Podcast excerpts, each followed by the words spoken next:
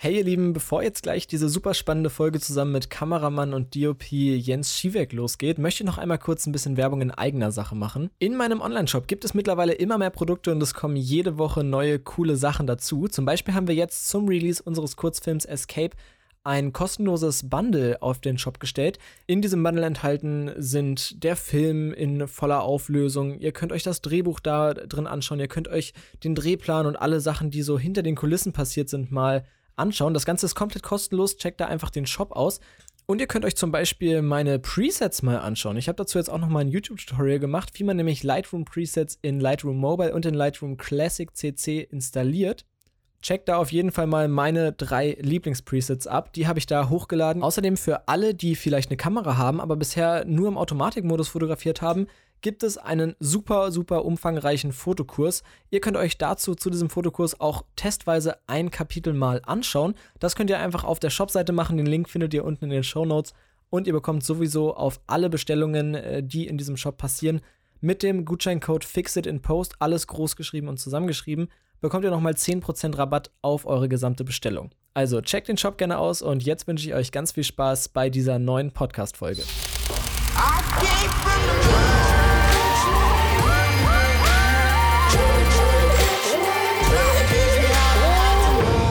Hey und willkommen zu Fix It in Post, dem Podcast für Filmmaking, Fotografie und Freelancing. Und weil so viele von euch gefragt hatten, ob wir mal wieder so ein bisschen mehr in die Filmmaking-Richtung gehen können, habe ich mir gedacht, suche ich mir doch einfach mal einen Profi, mit dem ich darüber reden kann. Und zwar habe ich heute Jens dabei. Hi. Hi. Wie geht's dir? Alles äh, fit bei dir in Berlin? Ja, also hier ist super. Trotz Corona, alles gut. genau. Also ich freue mich da zu sein. Ja, sehr gerne. Ich hoffe, das klappt jetzt. Wir nehmen das hier ähm, jetzt ja gerade über WhatsApp-Call, beziehungsweise so halt remote übers Internet auf. Ich hoffe, wir werden uns hier nicht die ganze Zeit ins Wort fallen oder so. Ich glaube, das passt schon. ja, ich denke auch. Ja, äh, erzähl vielleicht erstmal, wer du bist und was du überhaupt machst. Ja, also ich bin äh, Jens Schiewek, äh, 24 Jahre alt, ähm, wohne hier zurzeit in Berlin und arbeite auch als freiberuflicher Kameramann. Ähm, habe auch meine Ausbildung zum Mediengestalter hier gemacht äh, beim, bei der ARD. Und genau, das, äh, das ist das, was ich hier so mache. Und ich interessiere mich halt total für Film, Filme machen, äh, Werbespots, Musikvideos und so weiter und so fort. Und da können wir, glaube ich, ganz eine Menge drüber reden. Ja, ich denke auch. Ich bin auf jeden Fall echt gespannt auf die Podcast-Folge und freue mich da auch sehr drauf, was für äh, Themen wir jetzt hier so aufgreifen werden. Wir haben ja eben schon mal äh, so ein paar Themen besprochen, worüber man so reden könnte. Ähm, ja, erzähl vielleicht mal, wie hat denn das bei dir angefangen? Also, wie hast du es geschafft, so in diese wirklich hochprofessionelle äh, Filmszene so reinzukommen? Weil das war ja auch nicht so, dass du direkt nach der Schule da plötzlich drin warst, oder? Nee, ich glaube, das ist immer so ein, so ein jahrelanger Prozess. Also das machst du nicht einfach, einfach so. Das ist, das ist ja immer das, was man immer nur sieht, ist das quasi, wenn du schon, wenn, wenn du es geschafft hast. Also die Leute, die du jetzt auch auf Instagram siehst, das sind nicht die Leute, die, die gestern damit angefangen haben, also zu 99 Prozent nicht. Das sind die, die das schon seit 20, 30 Jahren machen und jetzt vielleicht Kinofilme ja. drehen oder so weiter. Äh, und da bin ich jetzt ja auch noch lange nicht so, aber ich habe, ich weiß nicht, also das hört sich vielleicht komisch an, aber ich habe schon mit weiß nicht, als ich kleiner war, irgendwie zehn oder so angefangen. Aber natürlich nicht auf, de, auf dem professionellen Level, sondern sowas einfach nur aus Spaß quasi. Ähm, Filme ja. gemacht, äh, aus Spaß und Langeweile, aber auch mit Freunden so. Und ähm, genau, habe dann das immer weitergemacht. Eigentlich hat mich mein Bruder so ein bisschen dazu motiviert, weil er das immer gemacht hat. So und äh, das fand ich dann auch interessant und habe dann so quasi so als Jugendlicher ähm, habe ich dann zum Beispiel mit 15 auch angefangen, Musikvideos zu drehen. Das heißt, da habe ich mein erstes Musikvideo gedreht. Fun Ach, Fact geil, ist, so früh schon. Ist, ist, ist auch noch online. genau.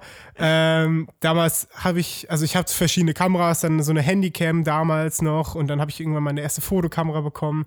Da gibt es ganz viele Stufen und äh, habe ja. dann auch mit 15 zum Beispiel so ähm, mir die Adobe Creative Cloud geholt. Äh, damals war es noch die Creative Suite, äh, falls du die kennst du ja.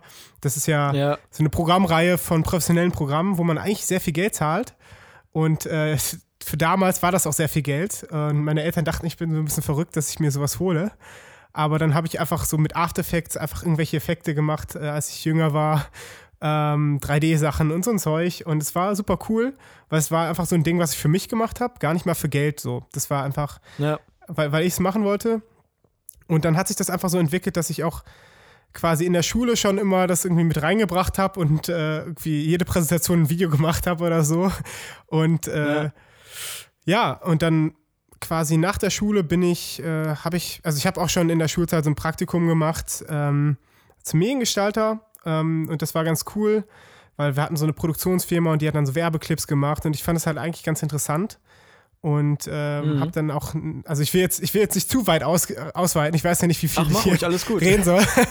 naja, auf jeden Fall habe ich dann auch ähm, quasi nach der Schule erstmal erstmal so geguckt, was man machen muss. Ich weiß nicht, das haben, glaube ich, viele nach dem Abitur, dass man erstmal so eine Phase hat, wo man erstmal gucken muss, wo man hingehört, so ein bisschen. Und bei mir war es Ja. halt so, ich, ich wusste, das, das wollte ich, das kannte ich schon so, aber ich wusste nicht, ob ich das halt wirklich als Job wirklich machen kann und will.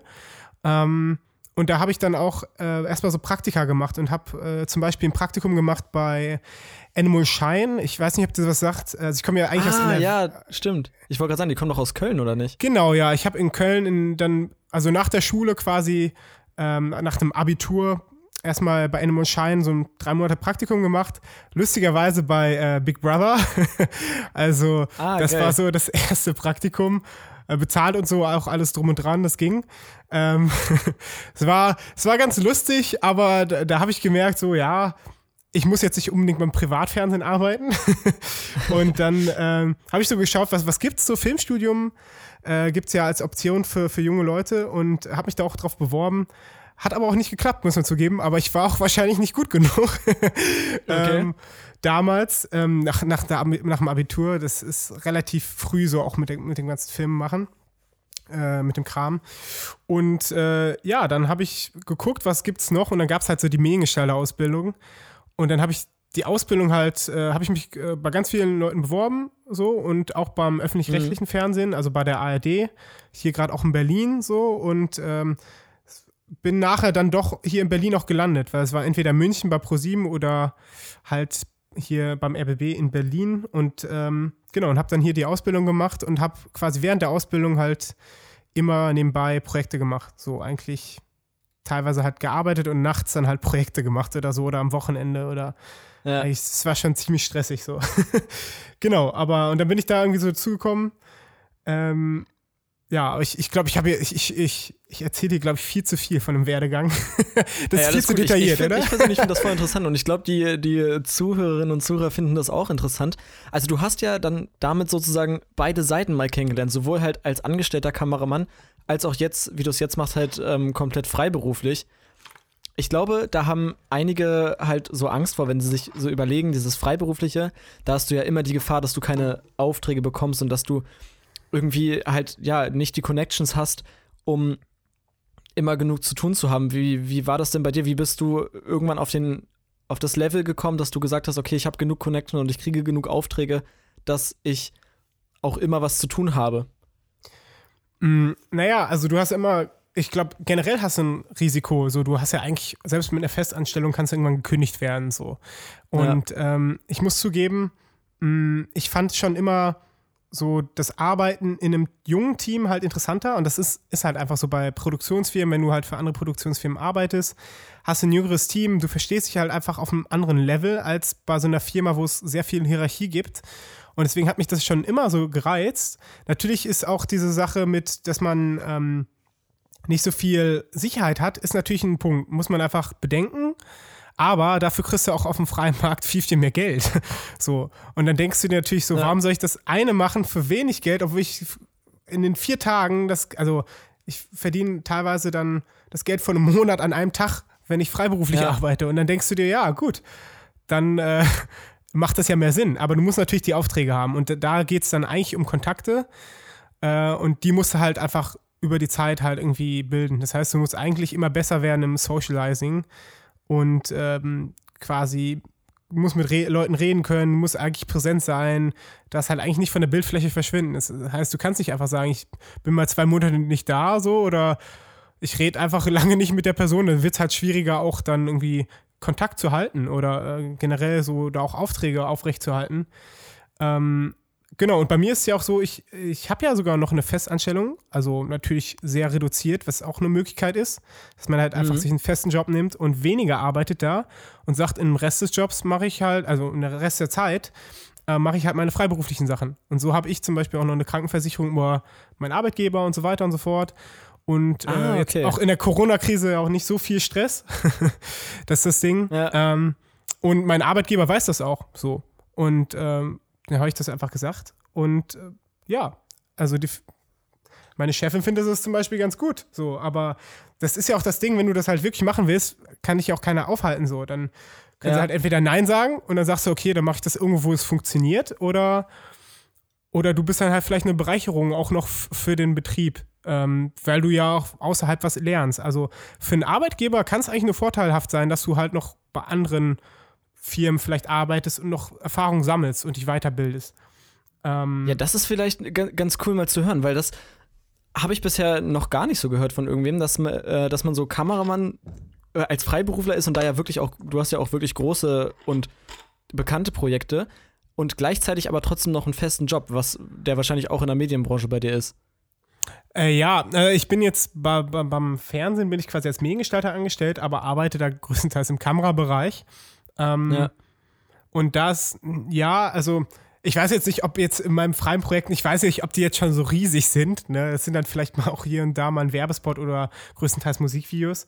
Ähm, ich bin halt halbwegs bescheiden noch. Ähm, natürlich sind es größere Projekte als die beim Fernsehen, ja. Aber das Ding ist, ähm, ist ganz gut, ein sicheres Einkommen noch zu haben, so und quasi erstmal so, Ja. so einen Übergang zu schaffen.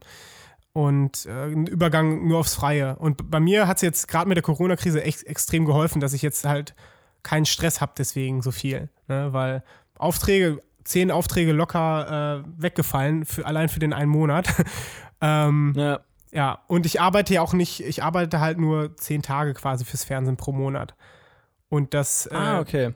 das ist, hört sich vielleicht teilweise viel an, aber es ist einfach, wenn du 30 Tage im Monat hast und du hast 20 Tage frei, du hast genug Au- Tage für Projekte und äh, genau. Und wenn die Auftragslage gut genug ist, dann kannst du immer noch sagen, so ja, gut, dann kündige ich halt. Das ist halt alles ganz entspannt. also ich bin da relativ optimistisch, sage ich mal so. Und das wird halt auch vielleicht irgendwann passieren, so. Wahrscheinlich noch früher als später, aber Ja. man muss halt einfach gucken, wie, wie das am, am sinnvollsten ist. So. Für, einen Das klingt selbst. natürlich so nach einem geilen Leben, ne? So zehn Tage im Monat arbeiten und 20 Tage im Monat frei zu haben. Aber da steckt ja natürlich mit Sicherheit auch einiges an Vorarbeit drin. Ich meine, wenn du schon mit zehn angefangen hast, da dir das Ganze selber beizubringen und so, dann brauchst du ja auch irgendwo diese ganzen Skills und auch was du meintest mit den ganzen Soft Skills, die man halt mitbringen muss, um erstmal richtig zu connecten. Das sind ja alles Voraussetzungen dafür, dass du halt irgendwann die Möglichkeit hast, das so zu machen, wie du es jetzt genau machst. Und vielleicht kannst du noch ein bisschen äh, dazu erzählen, zu den freien Projekten, die du bisher so gemacht hast. Gibt es da eigentlich irgendwas, was man vielleicht so kennt? Irgendwelche ähm, TV-Spots oder so?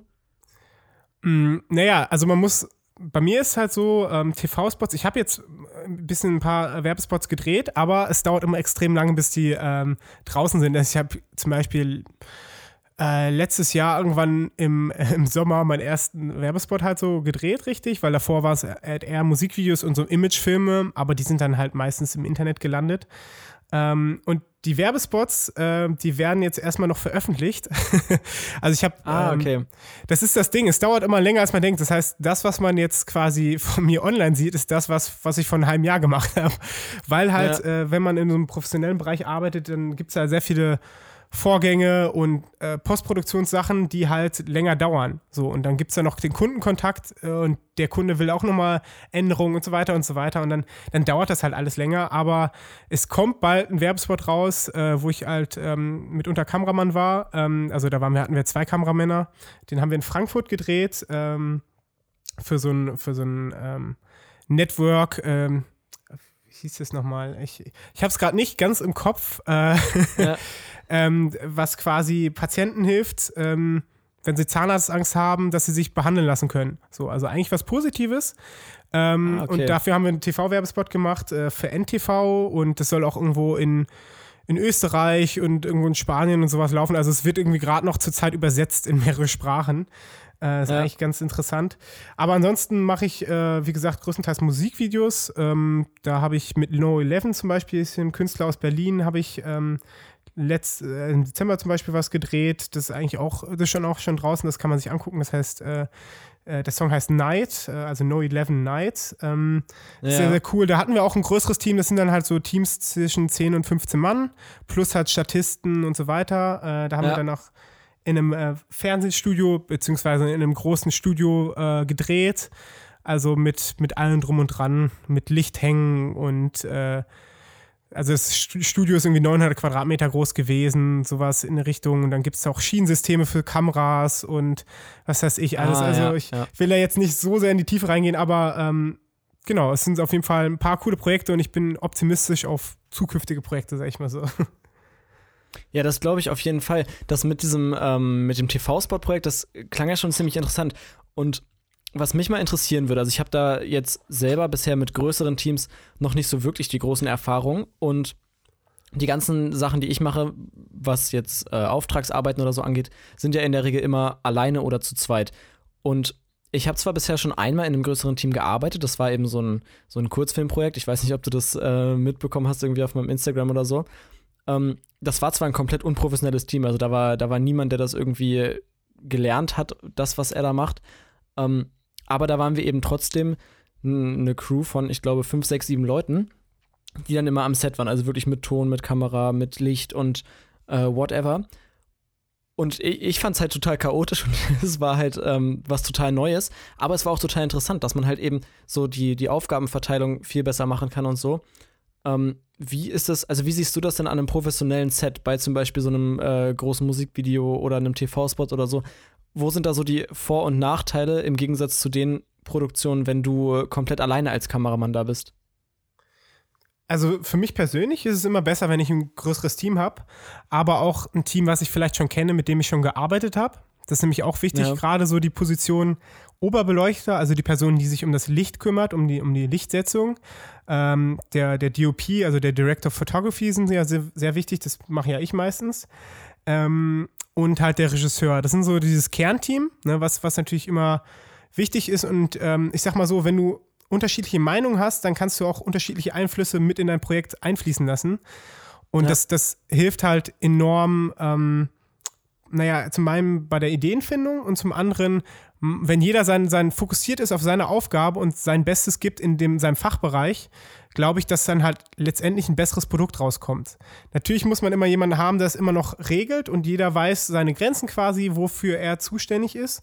Aber ich glaube, dass, dass die Projekte da, dadurch besser sind und ähm, naja, auch man kann effizienter arbeiten, wenn das Team gut ist. Sag ich mal so, das ist nicht mal ja. gegeben. Es gibt manche Leute, die arbeiten in einer Team super schnell und die schaffen auch perfekt sowas zu machen. Aber es ist, ich glaube, viel mehr Stress für die einzelne Person und es ist besser, wenn du halt Leute hast, die sich um die Sachen kümmern. So, bei mir ist es dann halt so, wenn wir zum Beispiel dieses Musikvideo, was wir gedreht haben, das war dann so, wir hatten halt so ein 10-, 15-Mann-Team, dann hatten wir halt jemanden, der sich quasi bei mir hatte ich dann einen Assistenten, der sich um die Schärfe kümmert, also um, um, um das Schärfe ziehen. Das heißt, dass die Person scharf ist im Bild ähm, ja. von der Kamera. Das ist zum Beispiel relativ wichtig. Oder dann hat man natürlich jemanden, der sich nur um die Statisten kümmert, also die Statisten, die Personen, die einfach im Bild sind und ähm, ja. um, um, um quasi jemand nur, der den, den Künstler betreut.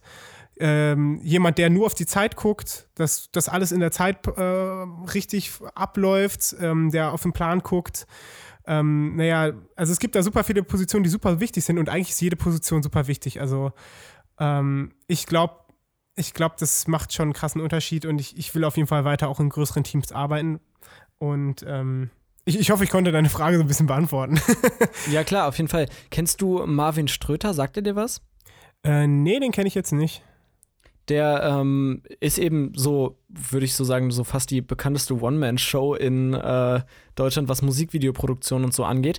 Der macht eben alles komplett allein und der macht zum Beispiel die Musikvideos für Crow, für Nico Santos ähm, und eben wirklich riesige Projekte, aber alles komplett alleine. Also der hat ganz selten mal irgendwie einen Assistenten dabei oder so und macht eben alles komplett als One-Man-Show. Und äh, ich habe mir neulich ein Interview mit ihm angehört. Da hat er auch gesagt, dass das halt, wie du das auch eben schon meintest, dass es halt super stressig für ihn alleine ist. aber er dadurch eben an einem Tag so ein Musikvideo mal eben abdrehen kann und es für ihn auch vom Workflow her, also der schneidet das dann auch und macht alles so komplett selber und meinte halt, dass es irgendwie vom Workflow viel, viel schneller geht und halt auch viel, viel simpler ist, aber die Ergebnisse seiner Meinung nach nicht signifikant besser werden, wenn man ein größeres Team hat. Weil die Einflüsse dann eben irgendwann zu viel werden, wenn dann äh, zu viele Leute damit einreden. Würdest du dem irgendwie auch zustimmen oder siehst du das ganz anders? Nee, es kommt auf das Team an, ne? Das ist genauso. Also, das kann man halt sagen, es gibt halt manche Personen, die sind vielleicht als einmal ein Team besser als ein ganzes Team, aber es gibt halt Limitationen, wenn du halt alleine arbeitest. Und da musst du immer Workarounds finden. Und ich will halt quasi das beste Ergebnis haben. Und es ja. geht nicht, wenn du halt alleine arbeitest. Definitiv nicht. Du musst zum Beispiel teilweise einen Oberbeleuchter haben. Das Licht ist einer der wichtigsten Punkte. Und wenn du halt selbst das Licht machst und gleichzeitig die Kamera, ist unglaublich schwierig. Also das geht, ich habe das auch äh, schon mal gemacht, würde ich aber nicht unbedingt immer empfehlen, weil ähm, allein zum mhm. Beispiel, wenn wir einen Dreh haben und wir haben einen Oberbeleuchter, der das Licht setzt und der ist natürlich eher so für das Kreative zuständig und dann gibt es halt noch drei, vier Leute, die ihnen helfen. So, du kannst nicht alle Lampen da hinschleppen und sowas, wenn du dann auch nach, nachher noch Kamera machst. Also du musst halt, du musst halt gucken, dass du äh, naja, dass du dich halt fokussieren kannst irgendwie. Und äh, ich, ich, ich glaube, es gibt auch einen, der für, also auch für Farid Bang das macht, aber ich weiß nicht mehr, wie der heißt. Ähm, es gibt auch so einer, der One-Man-mäßig das macht und auch Workshops Ja, ich überlege gerade, Daniel ah. Slotin oder so? Ja, genau, genau, genau. Ja, der sich auf ja. eine Red geholt hat und das macht. Und ich glaube, keine Frage, es sieht gut aus so. Ähm, ja. Aber ich denke so, zumindest, also als Beispiel auch, wenn ich jetzt naja, wenn ich eine Kinokamera habe oder so weiter, ich muss meine Optik wechseln, dann verbrauche ich Zeit für den Optikwechsel, obwohl ich ja mich eigentlich aufs Bild fokussieren will. Und dann ist es eher so ein technischer, technisches Element, was, was ich machen muss, was ja. aber mir Zeit raubt von dem, worauf ich mich fokussieren sollte. Und deswegen machst du, lässt du es eigentlich deinen zwei Assistenten machen. So. Mhm. Das heißt, die machen das und du redest, eigentlich ist es immer so eine Interaktion mit dem Regisseur äh, die dann danach irgendwie stattfindet, nach einer Szene oder so, besprichst das und dann kannst du dich eigentlich nicht immer um das andere kümmern und deswegen finde ich es persönlich immer noch besser, ein Team zu haben. Aber ich glaube, dass bei manchen kann es echt funktionieren, alleine das zu machen. Äh, kosteneffektiv ist es auf jeden Fall. ja, ich finde das total interessant, so dieser, dieser Ein diesen Eindruck mal zu bekommen von einem professionellen Filmset, weil das ja wirklich so eine ganz neue Welt ist. Also ich glaube, das, das kann man sogar fast schon so komplett trennen, dieser Amateur- oder semi-professionelle Filmbereich, sag ich mal, und wirklich so diese ganz High-End-Produktion, die eben dann mit einem mit großen Team und so sind. Du hast ja auch erzählt, du drehst für die ARD zum Beispiel auch bei Dokus mit oder so. Also was, wie funktionieren dann so Doku-Produktionen? Das ist ja, ist das dann auch immer in einem größeren Team oder sind das dann meist eher so spontane Sachen wie bei einer Reportage oder so zum Beispiel, dass du halt mehr so on the fly irgendwie versuchst, Interviews einzufangen und irgendwelche Szenen zu machen? Oder, oder wie ist der Workflow? Also ist, ist das ein riesiger Unterschied oder ist das eher schon sehr professionell? also es kommt darauf an. Ähm, also ich muss zugeben, ich habe zum Beispiel richtige äh, Feature-Dokus jetzt nicht so beim Fernsehen gemacht. Das sind halt eher so tägliche Sachen, Nachrichten und so weiter. Oder halt auch äh, für Social-Media-Sachen. Ähm, aber es sind äh, Welten. Ja, es sind wirklich Welten, muss man zugeben. Inwiefern? Ähm, also, es, ich sag mal so, ich glaube, mm, viele finden es vielleicht nicht cool, dass man halt beim Fernsehen arbeitet, wenn du jetzt von der Filmwelt kommst, weil Fernsehen ist halt, ich sag mal, es muss schnell gehen und es muss irgendwie funktionieren, aber es ist nicht Perfektion unbedingt. Also ist gar nicht so. Also es ist halt ja. genau das Gegenteil. Was dich natürlich auch gleichzeitig lernst du dadurch, dass du zeitlich schnell sein kannst. So, du kannst schnell sein, du kannst die Shots einkriegen, äh, einfangen. Für eine Doku ist es vielleicht ganz wichtig so. Aber wenn du ähm, jetzt zum Beispiel irgendwas Szenisches machen willst, dann musst du halt mehr nachdenken. Du musst mehr um, äh, um quasi um deine Charaktere irgendwie wenn du jetzt einen Charakter in, ähm, in einem Kurzfilm oder in einem Musikvideo hast und du willst halt irgendwie die Gefühle von der Person auch in den Bildern auffangen und zeigen, was, was sie in sich selbst fühlen, dann musst du halt auch irgendwie kreativ sein können, um das äh, bildlich darzustellen. Und beim Fernsehen ist es halt so, du hast ein Interview und ein Interview ist halt immer relativ ähnlich. So, wenn du halt weißt, wie du drei Punkte nicht sitzen kannst, ähm, ja. dann, dann funktioniert das auch, auch so vielleicht. Und äh, ich will jetzt nicht sagen, dass die äh, Kameramänner beim Fernsehen jetzt unbedingt schlecht sind. Die, die haben, das ist einfach quasi sowas wie ein klein anderes Handwerk, sag ich mal so. Das ist, ähm, es ist, äh, wie soll ich das sagen, teilweise ein bisschen simpler, aber auch so mit mehr Stress vielleicht. Ja, ist eher so auf Effizienz geprägt. Ähm, ja. Aber was bei mir also jetzt vielleicht sagen, gibt, es, gibt es bei Dokus, äh, wenn du zum Beispiel eine Doku drehst, gibt es da gar keinen künstlerischen Anspruch? Oder, oder also so kam das jetzt ein bisschen rüber, fand ich. ähm, naja, ich war ja bei, ich war nun mal bei einer Feature-Doku mal dabei, ähm, hab da mal, glaube ich, Ton gemacht irgendwann. Es, da, bei den längeren Doku-Sachen wird da schon, ähm, wird da mehr, glaube ich, drauf geachtet so, aber richtig künstlerisch zumindest jetzt beim normalen Fernsehen jetzt nicht. Arte könnte ich mir vorstellen, vielleicht schon, aber das sind auch eingekaufte Dokus. Ähm, ja. ja, nee, muss ich zugeben, glaube ich eher nicht. So, das ist, ähm, man macht sich da nicht immer so viele Hintergedanken. Also ich glaube im Filmbereich deutlich, deutlich mehr, weil ich meine, wir machen, ich sag mal so, wenn du einen Dreh hast, 90% sind Vorbereitungen. So. Also der Drehtag ja, ja, ist das kürzeste, was passiert. Also dann Postproduktion dauert mehrere Wochen. Du hast den Drehtag, hast halt einen Drehtag, aber du hast dich wochenlang davor mit beschäftigt. So hast Locations gesucht, du hast, äh, naja, die ganze Technik abgeholt, die Technik gecheckt und so. Das ist alles so viel Zeit, was vorher schon reingeht und das ist beim Fernsehen zum Beispiel einfach nicht der Fall. So, du fährst raus und wie, drehst wie, es einfach. Wie funktioniert denn so eine, so eine Vorbereitung bei einem, bei einem Musikvideo zum Beispiel? Weil ein Musikvideo ist ja im Prinzip wie lange geht so ein Musikvideo? Zwei bis fünf Minuten vielleicht. Und das ist ja, wenn du das zum Beispiel nur in, in, in einem Studio drehst, äh, wie, wie, läuft denn so eine Vorbereitung davor, wenn du das wirklich mit einem großen Team machst, mit Regisseur, mit äh, Oberbeleuchter und so weiter? Naja, also es kommt halt echt auf die Produktion, glaube ich, an ne? und auch auf den Regisseur, weil der Regisseur hat auch so quasi seine, seine eigene Weise, wie er das vielleicht macht. Ähm, also man muss ja mit, mit dem Regisseur dann auch irgendwie interagieren gerade so als DOP. Und ja. ähm, da ist es so, was man zuerst vielleicht macht, ist so ein Brainstorming. Am, am liebsten finde ich immer, wenn man den Künstler mit integriert und naja, auch erstmal wissen will, was, was will er denn haben, so. Oder beziehungsweise das Label oder der Künstler, ne? Ähm, was, was soll denn nachher ungefähr rauskommen? Was soll die Wirkung sein? Oder was wünscht er sich selber? Und dann kann man halt gucken, Brainstorming-mäßig, dass man einfach Ideen mal in den Raum wirft, man trifft sich mit, der, mit, mit dem Künstler, man, man ja. redet erstmal, dass man halt erstmal so eine soziale Basis aufbaut und guckt, dass man zusammenarbeiten kann. Ähm, und dann, dass man halt guckt, was, was ist denn möglich im, im Rahmen des Budgets auch. Das muss man natürlich auch immer sehen, weil es gibt Limitationen. Ähm, die können auch Kreativität fördern. Das heißt, du kannst nicht alles mit, mit jedem Budget machen, aber du kannst halt gucken, dass du mit dem Budget, was du hast, das Beste rausholst. Und ähm, da ist es halt so, dass, dass man dann erstmal schaut, okay, was, was funktioniert, was könnten wir machen. Dann müsste ja. man schauen, dass man äh, eventuell Drehorte sucht, das heißt Location Scouting, äh, dass man halt einfach schaut, was ist preislich machbar, wo können wir drehen, was sehe cool aus. Das mache ich eigentlich gern auch mit dem Oberbeleuchter, also Regisseur, Oberbeleuchter und der Kameramann die gehen dann am besten äh, scouten und gucken sich die Locations an. Dann kann der Oberbeleuchter sagen, okay, hier ist das Licht vielleicht nicht so gut oder das müssten wir hier machen. Und der Regisseur sagt so, okay, hier könnte ich meine Vision auch verwirklichen so. Und ja. ähm, und danach, wenn man halt diese Location Scouting gemacht hat, kann man auch eventuell auch sogar beim Location Scouting äh, ein Storyboard machen. Storyboard ist quasi sowas wie, du hast den Film, den du ja eigentlich nachher drehen willst, in einzelnen Szenen schon mal vorher aufgemalt. Also entweder malst du das oder du machst es mit Fotos. Ich mache es zum Beispiel mit Fotos. Und man geht jede mhm. Sekunde durch und macht, plant die halt vorher schon. So. Und ähm, wenn du das halt gemacht hast, dann kannst du auch schon mal es gibt Pre-Visualizations, nennt sich das. Das mache ich zum Beispiel nicht so viel, aber es gibt manche, die es ein 3D-Programm nochmal quasi vor, vorher animieren. Das wird bei größeren Kinofilmen so gemacht. Beim Musikvideo weiß ich jetzt nicht so, ist bei mir jetzt nicht so der Fall. Ähm, genau, und das ist dann halt erstmal so die ganze Vorplanung. Zusätzlich kommt dann natürlich da, äh, kommt es dazu, dass man erstmal die Technik absprechen muss. Welche Technik brauchen wir? Da muss man quasi eigentlich immer den Kontakt zwischen den ähm, einzelnen Abteilung muss man halt halten. Das heißt, ich muss mit dem Oberbeleuchter reden, okay, was brauchen wir für Licht? Ähm, was wünsche ich mir selber? Was sagt der Oberbeleuchter? Was will er vielleicht auch, was hätte er auch gerne?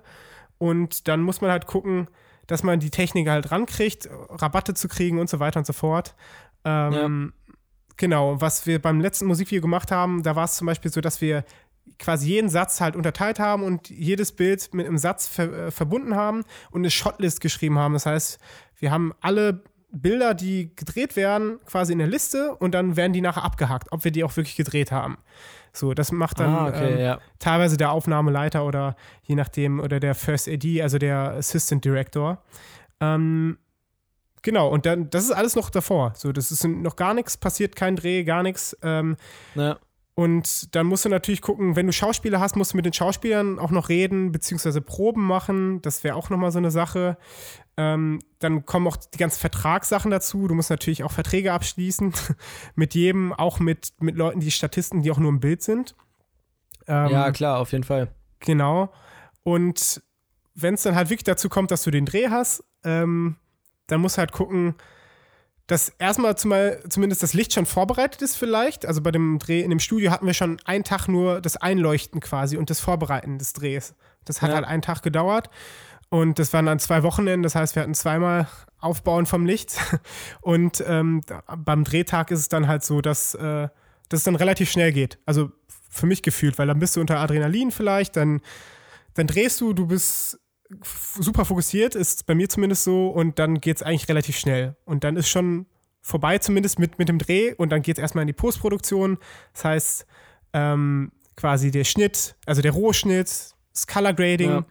Äh, beim letzten Dreh hatten wir es bei Ari gemacht, das Color Grading. Das ist, ähm, die machen halt so die Kinofilme normalerweise, machen die die Farben. Und da haben wir dann, ähm, da kommt dann auch der Kameramann auch zum Beispiel dazu und der Regisseur und die sagen dann, was man noch verändern könnte, so. Und man setzt sich daneben, so auf einer Couch, ganz entspannt. Und die Person, die die Farbe, also der Color Grading ist quasi das, das die Farben des Films oder des Musikvideos. Und es gibt Ja. eine Person, die es halt einfach nur das macht. So. Und der kriegt auch ganz ordentlich Geld. und, ähm, ja, und dann setzt man sich hin und bespricht das Ganze und dann wird es einfach immer noch verbessert, verfeinert so. Und das, das dauert und dauert und irgendwann kommt dann ein hoffentlich gutes Ergebnis raus. Äh, kurze Zwischenfrage: Mit was für einer Ja. Software arbeiten die da bei, bei Ari zum Color Graden? Darf man das sagen? Ja, also ich glaube schon. also ich glaube, das ist kein Geheimnis. Nee, das ist ähm, ähm, DaVinci Resolve. Also das habe ich auch privat. Ähm, Ja. Also ich habe DaVinci Resolve Studio auch. Ähm, ich habe auch eine private Blackmagic-Kamera. Also für Stimmt, alle darüber Tech- können wir gleich auch noch mal Tech-Fans hier. sprechen. Genau. Aber ich muss zugeben, also jetzt gerade mal, ich will jetzt hier keine Werbung machen, aber Ari ist verdammt gut. Also wenn ihr mal irgendwas graden wollt, äh, wir haben es bei Johannes graden lassen. Äh, äh, super guter Typ. Ähm, und Ari ist zum Beispiel, das ist so eine Produktionsfirma halt auch, die gibt es hier in Mitte in Berlin. Und da ist es halt so, das ist halt aufgebaut wie so eine normale Wohnung. Das war mal eine normale Wohnung. Es gibt halt eine Küche, es gibt ein Klavier dann, ein Wohnzimmer und in dem Wohnzimmer wird dann auch gegradet. Dann gibt es natürlich auch quasi die technischen Sachen natürlich, äh, die vorgegeben sind, aber es ist alles so relativ entspannt. Du könntest da auch sogar schlafen, wenn du wollen würdest. So, ne? Ja. Ähm, äh, aber es ist sehr, sehr cool und äh, sehr, sehr entspannt. Du kriegst halt Getränke so umsonst und du kannst da essen oder so essen und es ist tierisch cool. Ähm, genau, und ja, über, wir können auch gleich noch über Kameras reden. Ich weiß ja nicht, wie tech-affin deine, deine Zuhörer auch sind, so, dass, äh, Na, das weiß ich tatsächlich auch gar nicht. genau, Aber können wir gerne machen. Also genau. Wolltest du gerade noch was Abschließendes dazu sagen? Ich habe dich gerade unterbrochen, sorry. Ach so, nee, na, ich, ich weiß, wie gesagt, ich weiß ja nicht, wie weit wir da in die Tiefe gehen wollen. Ja, ich finde, wir können da ruhig auf jeden Fall in die Tiefe gehen. Wie, ich hätte noch mal eine Frage zur, ähm, zum Location Scouting. Machst, ich kann mir das nicht so richtig vorstellen, wie, was, wie der Kameramann das dann so zum Beispiel plant. Also gehst du dann wirklich, äh, nimmst du deine Kamera dann mit zum Location Scouting und guckst, wie sieht das dann durch, äh, durch das Objektiv aus und wie, wie kommt der Look dann überhaupt auf der Kamera rüber? Weil das ist ja immer noch mal was anderes, als wenn du es so mit dem Auge siehst. Ja, das ist das Ding, ne? Also normalerweise wäre es am besten, wenn du die Kamera hast, die du normalerweise hast und die nimmst du mit mit den Optiken. So, das, das Problem ist, ist halt einfach, wenn du dir eine ausleihst, dann ist es sehr, sehr teuer. Ne? Also wir Ja. haben zum Beispiel Anamorphoten ausgeliehen, so zwei Stück äh, mit Versicherung kosten dann vielleicht 1000 Euro am Tag so. Dann für zwei Optiken und die leist du dann nicht einfach nur dafür aus, weil es halt einfach preislich so, so eine Sache ist. Bei professionell, also Ja, bei, eben. wenn du genug Geld hast, dann ist keine Frage so, ne? Aber normalerweise entweder nimmst du eine Fotokamera mit, so. Es gibt auch Apps fürs Handy, ähm, da kannst du das quasi einstellen, mit welcher Kamera du drehst und der zeigt dir mit so einem Quadrat halt an, so, was wird dein Bildwinkel sein, äh, wenn du halt die und die Brennweite nimmst. Ne? Ähm, ah, okay. das gibt's, gibt's auch fürs Handy. Die kann man sich, glaube ich, auch teilweise kostenlos runterladen. Ich weiß gerade den Namen der App nicht. Äh, auf jeden Fall hilfreich. Ähm, ich mache es am liebsten mit der Fotokamera. Ist nicht ganz das gleiche, aber ich kann mir auch ungefähr vorstellen, wie es bei meiner Kamera aussieht, weil nach einer Zeit kriegst du auch so ungefähr die Erfahrung. Ähm, ja. Ansonsten gibt es auch für professionellere Drehs gibt's einen Directors Viewfinder. Ähm, da ist es halt so, dass du halt eine richtige Optik vor so einem, naja, wie soll man das sagen, vor so einem Sucher quasi draufschraubst und dann kannst du durchgucken, als wäre es die Kamera ganz, ganz fancy. Ja, aber ich glaube, das, glaub, das sieht man sehr oft bei so äh, Making-of-Aufnahmen und so, wenn dann der Regisseur oder so da äh, mit, so einem, mit so einem Viewfinder rumläuft, mit so einem fetten Objektiv davor. Ja, das, äh, da muss aber das Geld haben. Bisher ist es halt so, dass wir einfach, also dass ich zumindest eher einfach eine Fotokamera mitnehme und das äh, abfotografiere und äh, am besten mit Schauspieler eventuell sogar. Das hatten wir auch schon teilweise mal. Äh, beziehungsweise okay. je nachdem, wer, wer, wer, im Bild zu sehen ist. Wenn es der Künstler ist und der Künstler hat Zeit, dann kannst du den natürlich auch mitnehmen und dann weiß er auch schon, was er machen soll. Ne? Das ist halt immer ganz gut, das irgendwie so ein bisschen zu proben. Und dann kannst du halt ja. die Bilder machen und dann mache ich meistens mit Photoshop quasi so eine Seite, wo dann jedes Bild einzeln dann zu sehen ist mit einer Beschreibung und ähm, genau, das ist bisher so der Workflow, ja. Ah, cool. Das ist natürlich interessant. Ich kann mir vorstellen, dass das äh, viele so noch gar nicht wussten. Du hast ja gesagt, es kommt immer darauf an, was man für Technik nimmt. Also du hast ja zwar eine eigene Kamera, aber wie oft setzt du die ein? Also ist es so, dass du die immer selber ähm, bei fast allen Drehs einsetzt oder wird auch sehr, sehr oft einfach andere Kameras geliehen? Mm, ja, also ich, ich sag mal so, es kommt jetzt nicht unbedingt auf die Technik an, wenn ich ehrlich bin. Äh, die Technik ja. ist eigentlich ja, ich will nicht sagen, ist nicht das Unwichtigste. Ich glaube, es kommt eher aufs Team an und es kommt auf das Wissen an und auf größtenteils auch aufs Licht, weil du kannst mit einer Fotokamera unfassbar gute Sachen machen, wenn du halt einfach gutes Licht hast und äh, der Rest stimmt.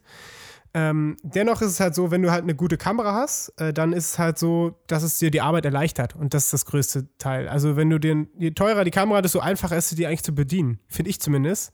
Also ich finde eine Fotokamera viel, viel schwieriger zu bedienen. Also so eine Sony A7S zum Beispiel, diese Alpha-Linie ja. von Sony. Unfassbar scheiß Menü. Dann gehst du zu einer Ari und das ist unfassbar einfach. Also für mich persönlich. Natürlich musst, hast du da auch noch eine Lernkurve, aber es ist viel, viel einfacher.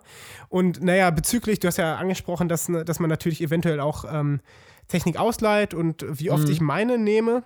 Und da ist es halt so, dass ich ähm, meine eher so verwende, wenn ich mal Projekte für mich mache, wenn ich Lust habe, irgendwas zu drehen oder wenn, wenn jetzt mal zum Beispiel, wenn du halt nicht viel Budget hast, aber du willst trotzdem, was, was ich meistens mache, dann würde ich halt eher meine Kamera nehmen und eine gute Optik ausleihen von dem Budget, weil eine Optik ist wichtiger als die Kamera meistens. Und dann habe ich trotzdem einen schönen Bildlook und kann halt meine Kamera nehmen und habe da vielleicht, vielleicht keine Ari dafür.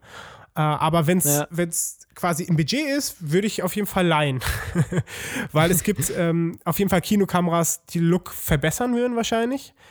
Aber wie schon vorher gesagt, es kommt nicht unbedingt auf die Kamera an. Und das ist halt, das finde ich auch verrückt, wenn, es gibt ja auch so Interviews, auch wo, wo Filmemacher gefragt werden oder auch so Kinofilm, äh, Kameramänner, was für eine Kamera sie genutzt haben. So, es macht eigentlich gar keinen Unterschied. Äh, nicht, nicht wirklich so, weil ähm, ja weil es ist halt, glaube ich, das Können auch des Kameramanns eher. Ja, das, das, das denke ich auf jeden Fall auch.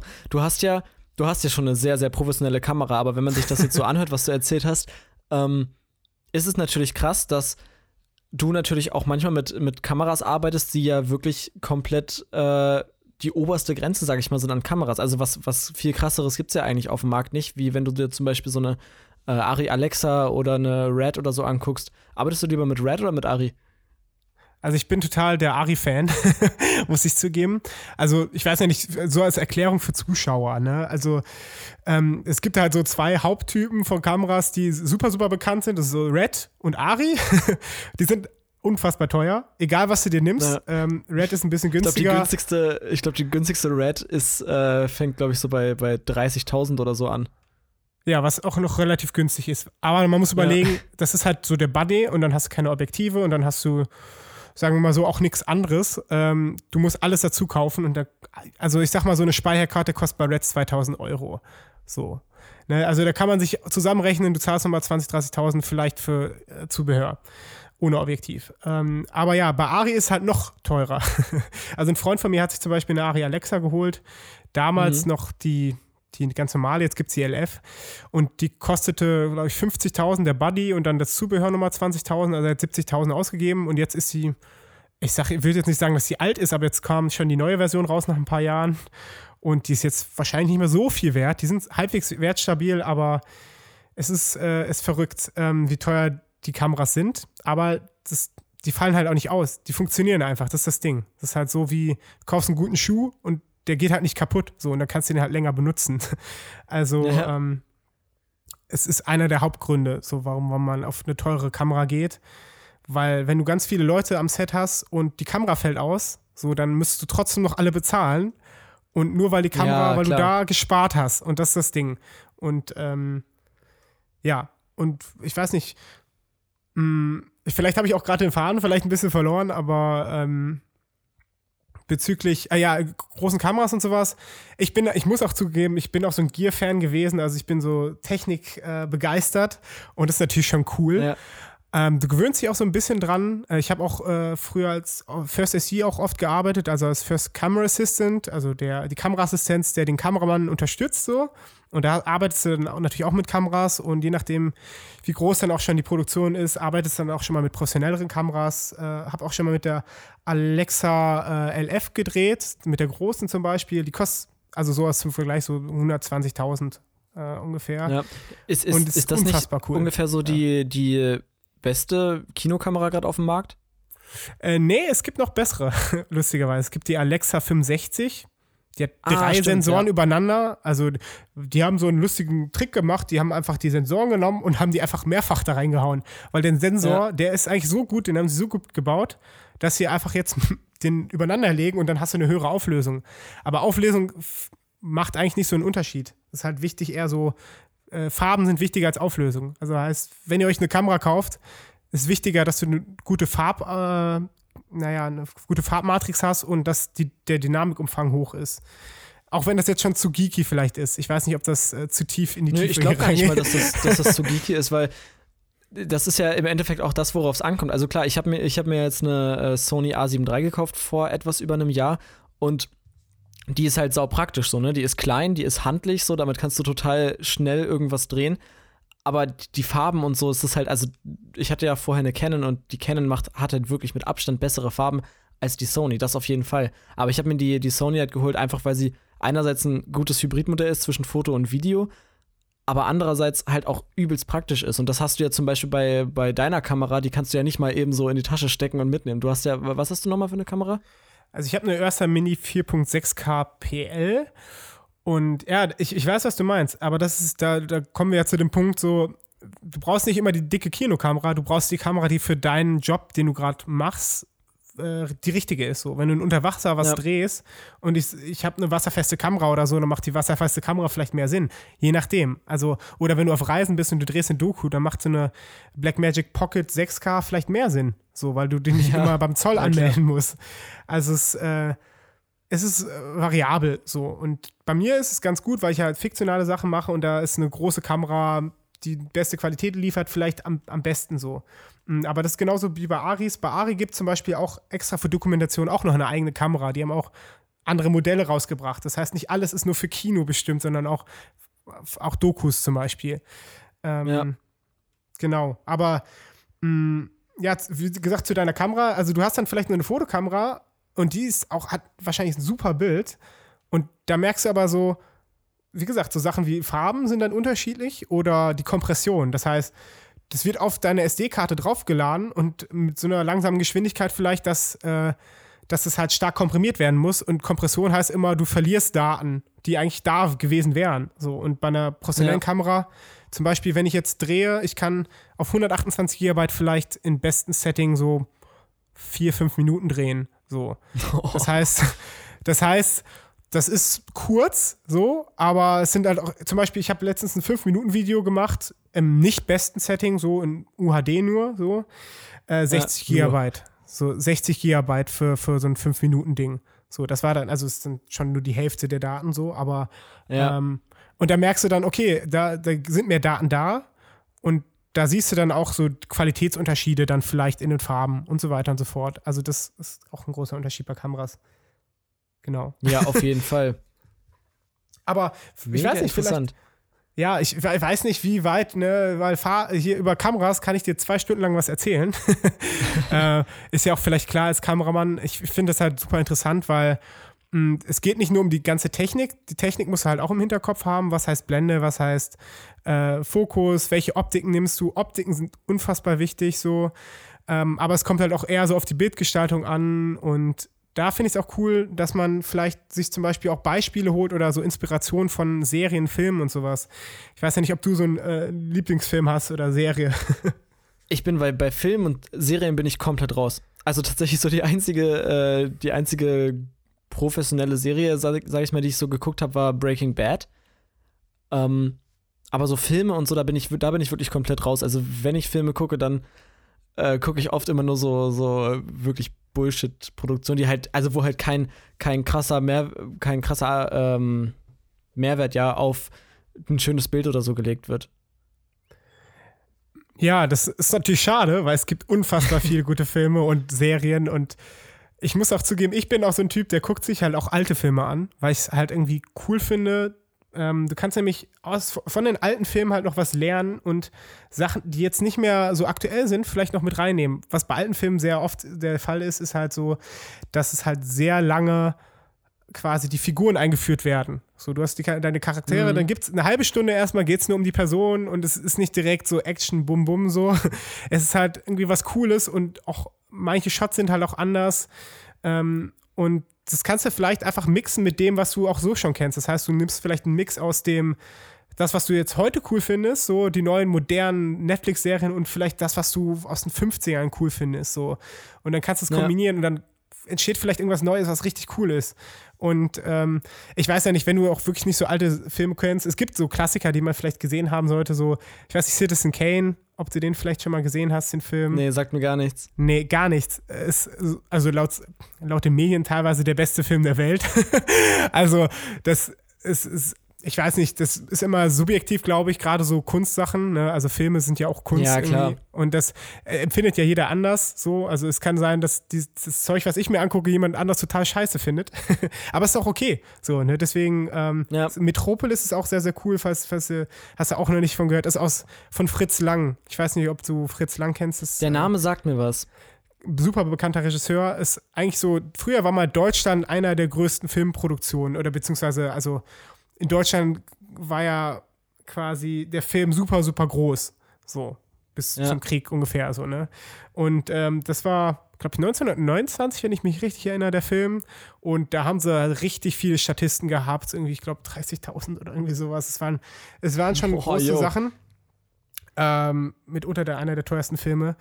Ähm, auf jeden Fall interessant zu sehen. Ähm, Science Fiction übrigens aus den 30ern. Ähm, genau, und was auch noch cool ist, sowas wie äh, The Shining. Hast du The Shining gesehen? Nee, aber ich habe davon gehört. Also ja. ich, ich habe wirklich keine Filme gesehen, aber ich, ich habe ja, schon okay, von okay, einigen ich, Filmen bisher gehört. Okay, ich frage dich nicht mehr, ob du die gesehen hast. Ich, ich nenne mal einfach ein paar Titel, die man sich vielleicht mal angucken könnte. Also filmtechnisch ja. ähm, finde ich sehr, sehr cool. Blade Runner auch, äh, von den Farben, äh, Science Fiction auch als Genre, ne? Ähm, Genau, und äh, Nightcrawler, sehr cooler Film, ist ein bisschen neuer, ist mit Jake oh, Gyllenhaal. Oh, Nightcrawler habe ich sogar gesehen, tatsächlich. Genau, der ist cool, ne? Da geht es auch so ja. ein bisschen um Fernsehen und sowas und ich, ich mag auch den Schauspieler an sich. Ähm, der hat sich zum Beispiel dafür, glaube ich, antrainiert, dass er nicht blinzelt in seiner Rolle. Und das musst du dir erstmal vorstellen, oh, okay. so Method Acting mäßig. Also er blinzelt dann irgendwann nicht mehr im Film. So, weil das halt creepy rüberkommt. Auch ganz verrückt. Ja. Äh, Genau, Donnie Darko finde ich sehr, sehr cool. Interstellar ist mein Lieblingsfilm eigentlich, falls du Interstellar mhm. kennst. Mm, so Shutter Island, ähm, was gab es noch? Inception und sowas. Sehr, sehr coole Filme.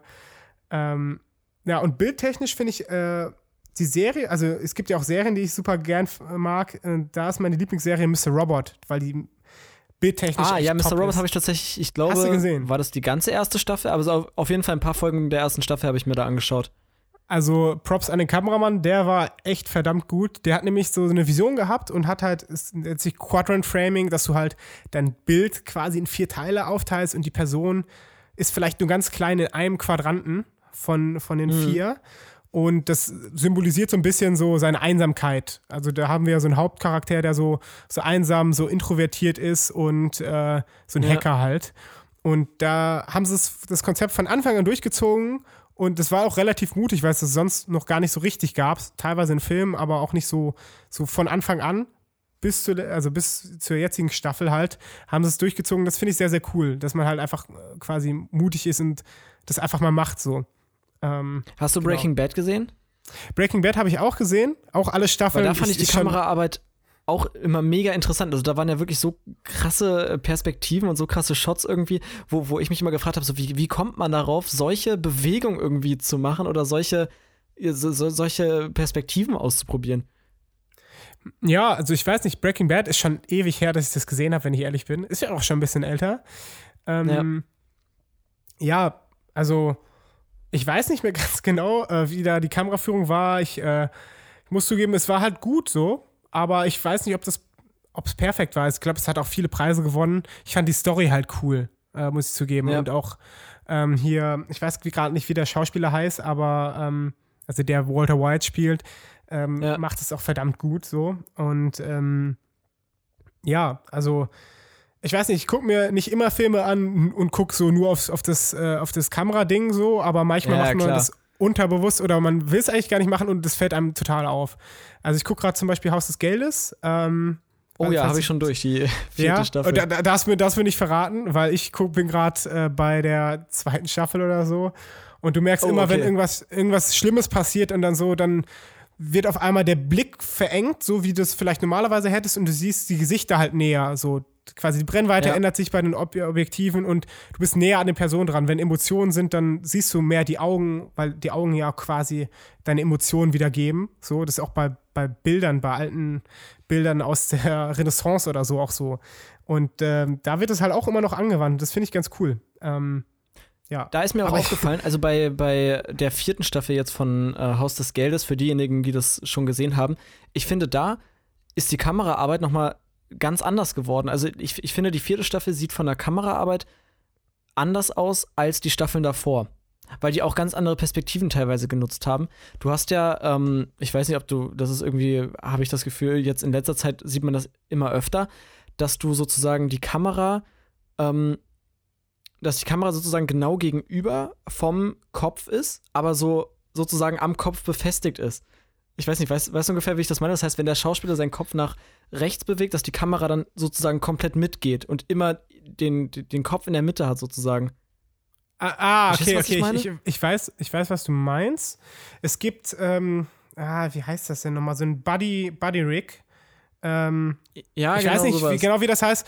Äh, da habe ich auch schon behind the scenes Bild gesehen, dass du halt an deinem Körper quasi deine Kamera fixierst und mit so mit ja. so Stangen und sowas, dass ähm, quasi festmachst und wenn die Person sich bewegt, dann ist es quasi gelockt auf einen Punkt und ähm, sieht natürlich sehr, sehr cool aus. Äh, wollte ich auch schon mal auf jeden Fall mal irgendwie drehen, aber das kannst du auch nicht immer nehmen. Das ist halt so, das hast du in dem Film dann so drei Sekunden und das war's dann eigentlich. Ja. So. Und dann, dafür zahlst du halt relativ viel Geld, wenn du das ausleihst. Das heißt, es muss auch Budget für sowas sein oder es muss zur Idee passen. Und ich glaube, ich, ich habe ja die vierte Staffel nicht gesehen, aber ich schätze mal, es wird irgendwo was sein, wo er halt ganz benebelt ist oder sowas oder irgendwie ja, unter genau Drogen genau oder so. Das wird es wahrscheinlich sein. Äh, ich will jetzt auch nicht spoilern, falls, falls ich richtig liege. Wahrscheinlich, aber wahrscheinlich ist er vergiftet oder sowas oder irgendwie sowas. Ähm, ich weiß tatsächlich auch gar nicht mehr, wo so eine Szene war, aber ich kann mich daran erinnern, dass das war. Und das war zum ja. Beispiel auch bei Breaking Bad so. Irgendwann in der Mitte, ja. glaube ich, war das öfter mal. Also ich muss sagen, Breaking Bad hat auch seine Stärken und seine Schwächen gehabt. So, ich glaube, ich kann mich noch an die eine Folge erinnern, die halt, wo es nur um eine Fliege ging die ganze Zeit.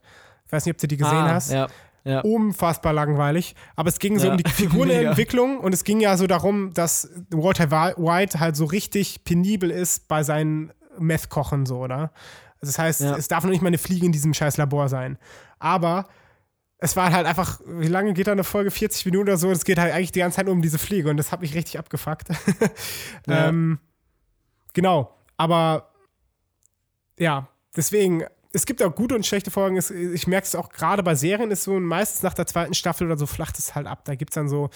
Die Staffel, also die, die Serie ist vielleicht für nicht so viele Staffeln geschrieben, aber die hat halt Erfolg und dann, naja, dann versuchen sie es künstlich zu erweitern, äh, die, die Story. So. Und dann gibt es ja, zum Beispiel Prison Break. So, sie brechen einmal aus irgendwie ja. und dann brechen sie nochmal aus. Und dann gibt es ein weiteres Gefängnis, sie brechen nochmal aus. Also, ist dann ja, halt Prison Break habe ich deswegen auch irgendwann abgebrochen. Das ist äh, genau das Ding. So die ersten zwei Staffeln waren total geil und ab dann wurde es echt schwierig. Ja, also es, das ist natürlich auch so Cash Grab mäßig, dass man halt natürlich versucht irgendwie Geld noch reinzuholen. Das ist auch so How Met Your Mother oder so. Ist jetzt Sitcom ist natürlich ein anderes Genre wieder, aber da ist so, da hätte man auch früher enden können und dann haben sie einfach noch weiter geschrieben und noch weiter und irgendwann hat es halt einfach nicht ja. mehr funktioniert. Mit der Ausgangsidee vielleicht. Ähm, ja, und das ist halt, das merke ich halt teilweise, aber was ich auch cool finde, ist Dexter zum Beispiel, falls du die Serie Dexter mal gesehen hast. Nee, kenne ich gar cool. nicht. Äh, es geht um einen Massenmörder, der bei der Polizei arbeitet und seine eigenen Mordfälle behandelt. ähm, das ist eigentlich schon quasi der Plot, aber sehr, sehr cool. Okay. Und ja. äh, quasi erst an seinen eigenen Mordfällen äh, involviert dann äh, auch als, ähm, wie nennt sich das? Ähm, die Person, die quasi das Blut analysiert am Tatort. Ich, ich weiß gerade den Namen nicht, aber ähm, das ist eine unfassbar coole Serie auch. Auch schon ein bisschen älter, aber ein bisschen älter, ja. Und da, da auch okay. lustigerweise teilweise auch Fernsehkameras auch gedreht. ja. Aber sieht man teilweise nicht. Ist verrückt. Also teilweise auf Film ja. gedreht und teilweise auf normale Fernsehkameras. Weil bei mhm. Fernsehkameras ist ja immer so dieser Look, dass die, die diese EB-Systeme zum Beispiel, die haben ja immer so, so ultra kleine Sensoren und ich finde, das, das sieht immer so total uncinematisch aus, wenn du dir so einen Fernsehbeitrag anguckst und einfach sowohl der, ähm, der Reporter, der im Vordergrund steht, als auch der ganze Hintergrund komplett scharf sind. So, da hast du, da hast du gar keine Unschärfe im Bild. Ja. Und das ist ja, das ist, ist finde ich, so immer der größte Unterschied zwischen Film und Fernsehen, wenn du dir das mal so anguckst. Genau, ja, das und Lichtsetzung. Aber ähm, ja. es ist halt so, dass ähm, ja, also du kannst natürlich trotzdem mit der EB-Kamera noch gutes Zeug machen. Aber der Sensor ist halt auch klein ähm, und das hat auch Vorteile. So, es hat halt Vorteile. Je kleiner der Sensor, desto du hast halt sowas, das nennt sich ja Crop-Faktor. Ähm, und der Crop-Faktor ja. ist halt, ähm, wie soll man das sagen? Wenn du eine Optik draufpackst und da steht dann vielleicht 35 mm drauf, dann ist es nicht 35 mm, was du siehst. Der Blickwinkel ist halt kleiner, weil dein Sensor kleiner ist. Weil es halt ja. nicht also es, die Optik ist für einen größeren Sensor vielleicht ausgelegt und dann ist es halt normalerweise für Vollformat, also das, was man auch von Fotokameras zum Beispiel kennt.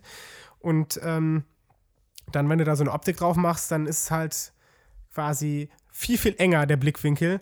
Und das ist aber teilweise hilfreich, weil wenn du nah dran kommen willst und du hast einen kleinen Sensor, dann kannst du halt einfach, was weiß ich, halb, naja, ein paar hundert Meter entfernt irgendwas filmen, was halt dadurch sehr nah dran holen kannst. Und äh, was ich auch von, von den EW-Kameramannern gehört habe, so, ist halt so, dass, ähm, dass sie es gut finden, dass nicht so viel Unschärfe da ist. Weil dann müssten sie halt mehr fokussieren. Und auf die ja, Schnelle. Gut, ja, und auf die Schnelle ist es halt teilweise so, du willst immer eher alles scharf haben, als dass du halt jetzt noch irgendwie Schärfe ziehen willst.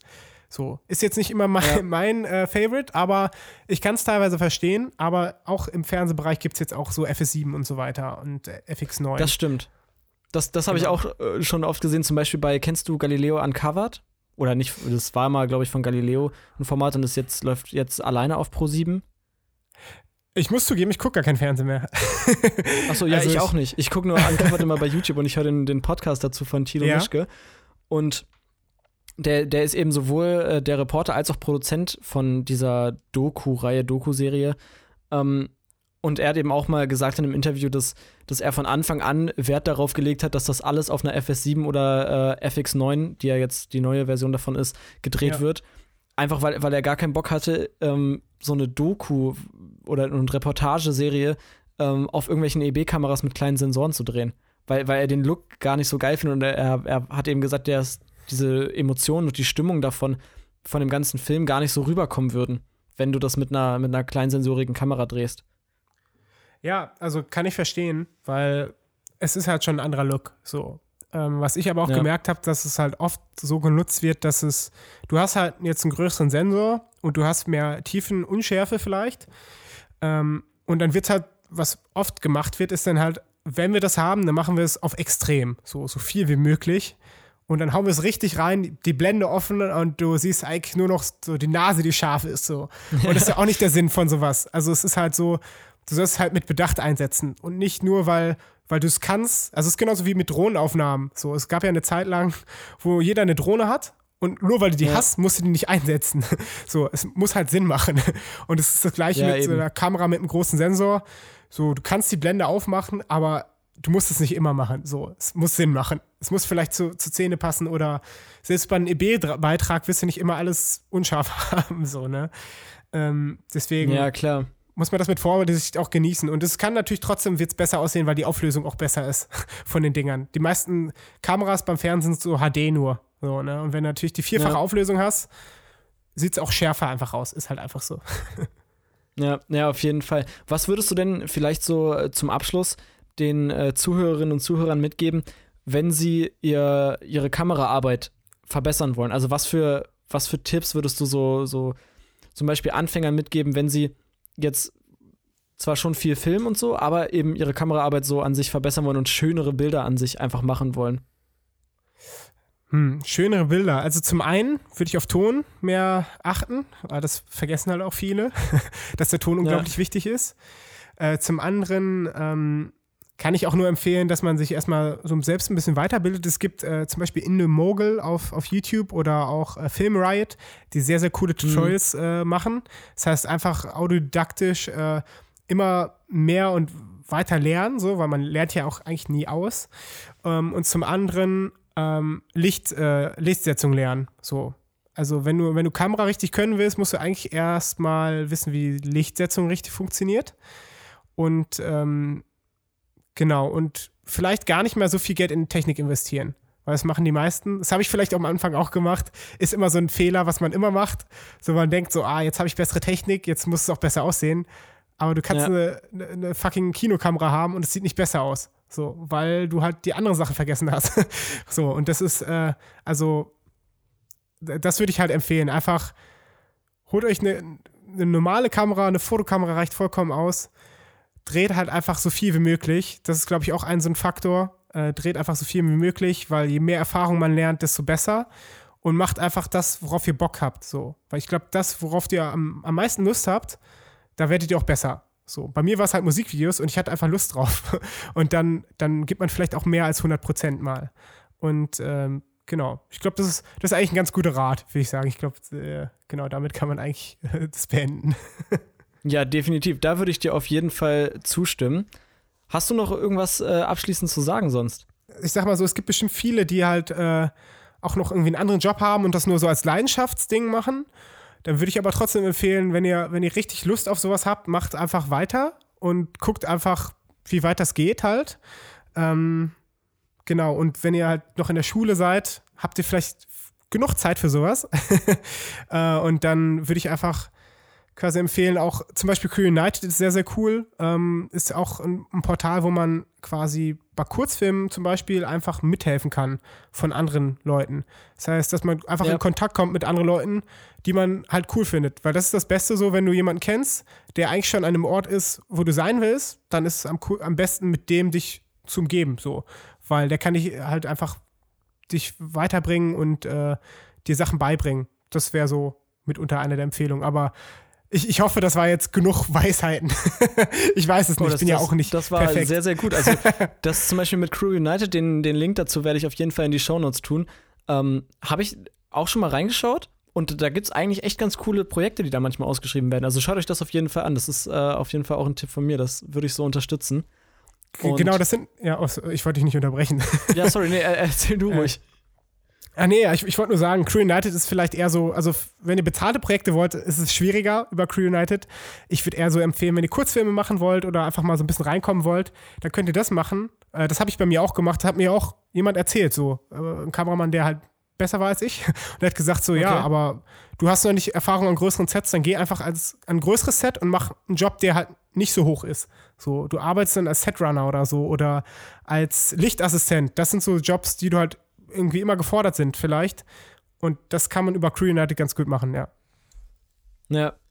Ja, mega. Dann äh, vielen, vielen Dank, dass du dabei warst. Ich glaube, das war sogar fast die längste Folge, die ich bisher Oh je. aufgenommen habe mit jemandem. Ich fand es mega interessant. Also wirklich, wir, wir haben ja wirklich über so viele Themen jetzt geredet.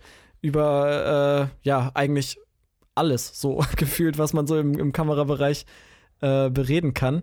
Mega interessant. Vielen, vielen Dank für deine ganzen Eindrücke und für einfach, dass du dabei warst. Ja, es hat mich super gefreut. Ich hoffe, ich habe nicht zu viel gelabert. Aber ich glaube, das ist ja auch gut. der Sinn von einem Podcast. Also. Ja, ja. eben. Habe ich gefreut. Ich glaube, da haben jetzt sowieso viele Zeit, sich das so komplett anzuhören. Ich glaube, das war ganz interessant. genau, ja, super. Sehr schön. Vielen, vielen Dank, dass du dabei warst. Ähm, ja, wenn ihr Jens mal abchecken wollt, ich habe äh, sein Instagram-Profil zum Beispiel und seine Website auch in die Shownotes gepackt. Ich hoffe, ich denke daran. Ähm, bisher habe ich, glaube ich, noch nie vergessen, irgendwelche Links reinzutun. Auf jeden Fall, genau. Checkt ihn gerne ab. Ähm, wie gesagt, vielen Dank, dass du dabei warst. Und ansonsten wünsche ich euch noch einen äh, wunderschönen Tag. Macht's gut, bis zum nächsten Mal. Ciao. I